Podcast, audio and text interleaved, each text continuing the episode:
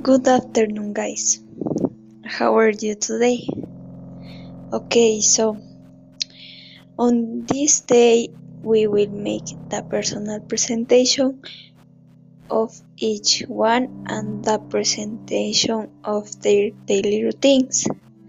Okay, for this activity I need you to make a video.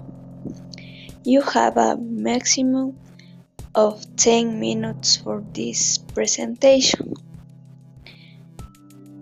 If the work is creative, a very good presentation. I will add a point for your final grade. I hope you do a good job and good luck, guys. Thank you for your attention.